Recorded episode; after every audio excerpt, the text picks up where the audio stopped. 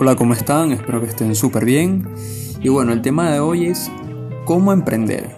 Eh, directamente, qué pasos o de qué manera eh, es lo ideal, ¿no? Eh, muchas de las personas pues quieren emprender pero no saben qué. No tienen ninguna idea, no tienen ningún producto, no saben qué ofrecer. eso es un caso normal realmente porque Claro, todo depende de la situación, ¿no? Porque de pronto pues eh, ya es una idea preconcebida porque tienes algún amigo que está emprendiendo, porque le va bien, pero directamente tú te quieres meter un poquito en ese juego, ¿no?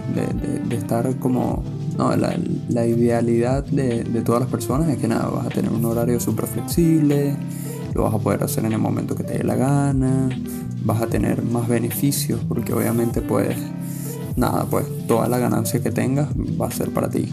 Pero la realidad es muy diferente. Eh, como todo, eh, lleva mucho tiempo aprender, eh, lleva mucho tiempo procesar, llegar a una estrategia viable. Y todo eso pues no es sencillo. No es sencillo, sobre todo porque no hay un manual. No hay un manual donde, donde o sea, vamos a ponerlo así. Una persona que va a un empleo, ya uno sabe cómo, cómo es eso. O sea, por más que sea un trabajo diferente, una empresa diferente, pues para trabajar contratado, lo mínimo que debes tener es eh, las normas de cortesía. O sea, no, no, no insultar a nadie, cumplir con el horario, ¿sabes? Ser gentil con las personas si en dado caso de que hagas un trabajo en equipo. Eh, es normal, pero para emprender, para ser freelancer y ese tipo de vamos a ponerle trabajos modernos, eh, no, hay, no hay un instructivo, no hay un tutorial. Entonces prácticamente hay dos formas. Uno, eh, juntarse con personas que ya sean freelancers eh, para tener esa perspectiva que nunca has tenido, que por más que te la digan no la vas a tener, porque obviamente pues cada situación es muy diferente a la otra. Y pues se hace complejo, se hace complejo porque no es algo que te enseñan ni en el colegio ni en la universidad, más bien siempre eh, lo que te enseñan directamente desde la familia, desde tus amigos y todo es tener un trabajo estable, una buena compañía. Y pues nada, es algo que mm, por más que tú estudies, pues hasta que no te atrevas, no, lo vas a, no vas a tener una idea cómo es realmente. Entonces, primer paso, lánzate experimenta, prueba, ensayo y error, porque eso es lo único que, va a hacer que va a hacer que, tú puedas realmente avanzar, ¿no? Eh, como, como siempre he dicho, uno no aprende de las experiencias ajenas, sino de las experiencias propias. Entonces, no es tanto de ver una película, de leer un libro, sino de tú mismo crear esa película y tú mismo escribir un libro. Ahí es cuando realmente vas a dar y, vas a tener una noción de, lo que es también calidad de vida, porque pues si no estás viviendo la vida de otros, la experiencia de otros y no te estás preocupando por la tuya. Entonces, un inicio, planteate qué cosas quieres hacer con tu vida. No los veas como algo inalcanzable porque realmente el éxito siento que está en la vuelta de la esquina, que te puede pasar hoy eh, o en cinco minutos o de pronto te pasa en cinco años o de pronto nunca te pasa. Pero lo más importante de todo es que lo intentaste. Que estuviste una y otra y otra vez y nunca te cansaste por lograrlo. Y eso es lo bonito, ¿no? De que realmente como que no tienes algo asegurado. O sea, que directamente puede, te puede salir muy bien o como, como que nada, siempre, siempre viviste en, en un, ¿cómo decirlo?, en la cuerda floja pero de todas maneras eh, puedes estar tranquilo porque directamente cuando tú trabajas con una empresa capaz siempre vivías en la cuerda floja. Siempre estabas ahí, eh, sí, tenías más tranquilidad de que de pronto tenías algo estable, pero eh, nada, siempre era muy rutinario, ¿no? O al menos que tuvieras, estuvieras una empresa donde, no sé, la, la trayectoria dentro de la empresa fuera exponencial, en el sentido de que tuvieras grandes, grandes oportunidades de ascender a un cargo bastante importante en la empresa, llega un punto de que te quedas estancado. Y en cambio, emprender para ti, eh, como puede ser tu ruina, si no lo investigas, si no te planificas, si no tienes experiencias previas en trabajos normales, eh, pues nada, puede ser más bien algo perjudicial. Entonces lo más importante y otro tip es justamente tener varias experiencias en trabajos normales para tener una visión de cómo se lidera una empresa, de cómo se, habla con clientes, de, muchas cosas que sí o sí la vas a tener en un trabajo normal. Entonces ese es otro tip. Eh, y bueno, y básicamente lo, lo, próximo que te podría decir es tener muy muy claro qué es lo que quieres desarrollar. Tanto el servicio como el producto tiene que estar muy bien enfocado porque si no directamente va a ser muy difícil. Y también tener el nicho eh, como muy bien seleccionado. ¿Por qué? Porque es como por así decirlo, hay muchísimas empresas de ropa. Pero de pronto tú estás haciendo una ropa especializada para eh, niños eh, no sé, entre una edad muy en específica, que de pronto se cambia de ropa muy fácilmente. Entonces tu producto va a ser una ropa expandible, que de pronto eh, que te dura desde los 6 meses hasta los 2 años de edad, por ponerte un ejemplo. Obviamente esto es una idea que se me acaba de ocurrir, ¿no? Entonces, bueno, eh, va a ser un nicho bastante en específico, pero no vas a tener tanta competencia. Entonces, lo más importante es eso. De pronto, no estar tan general puede ser general, pero de pronto ya cuando eres muy grande, ¿no? Cuando ya, ya tienes un flujo de caja bastante amplio y, te da esa posibilidad de expandirte un poco más el mercado, porque pues ya tienes una, algo bastante estructurado, ya tienes varios canales de entrada, ya sea de publicidad, de SEO, de, de varias ramas, ¿no?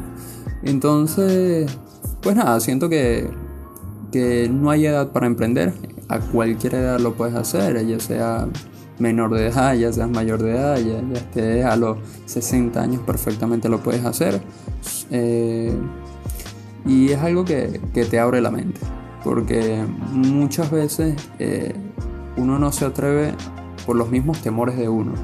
Es como, no, yo no puedo hacer eso porque yo necesito tener esto para hacerlo. Y, muchas cosas de uno mismo eh, se reflejan cuando uno no toma decisiones. Y eso va directamente a lo personal, no tanto a lo de necesito tanto dinero para hacerlo, necesito tanta experiencia para hacerlo, no.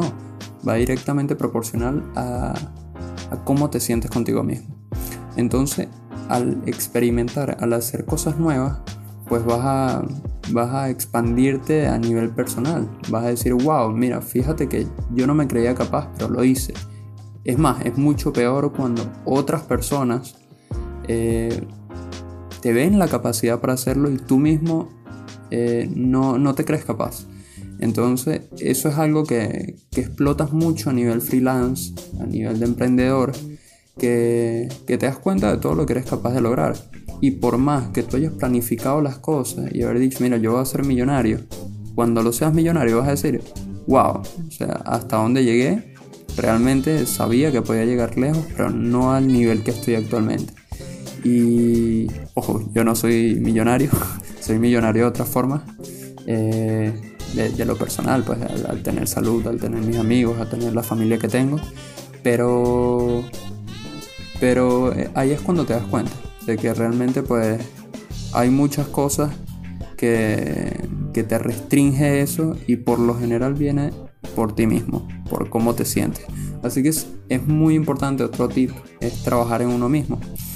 Eh, pero no en el sentido de, sí, eh, no sé, invertir en uno mismo, invertir no a nivel monetario, sino psicológicamente, estar bien contigo mismo, sentirte bien contigo mismo, siento que, cuando uno lo está, eh, todo está elevado a la dos, o sea, todo lo que hagas te sale bien, todo lo ves más como de suerte, de casualidad, y no, que todo, todo tu ser está trabajando para eso. Entonces, bueno, tienen tarea, eh, trabajen en sí mismos, eh, sean curiosos. Por más que uno no sepa, aunque sea, tarda, sea, ocúpate una hora al día de ver qué podrías llegar a hacer como emprendedor. Y probarlo. Ahorita en el siglo XXI hay tantas herramientas, tantas plataformas, tantas formas de hacerlo tantas personas que actualmente lo hacen que, que no tienes excusa. Realmente si no lo haces es porque no tienes excusa y porque no lo quieres experimentar o porque directamente no estás bien contigo mismo. Entonces, la cuarentena, siento yo que es un momento muy importante para, para pensar en uno mismo, para analizar, para reflexionar.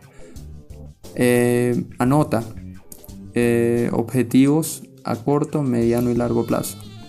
Eh, ten una revisión mensualmente, cada semana, cada 15 días y lleva el registro, lleva el registro desde cosas sencillas como una rutina.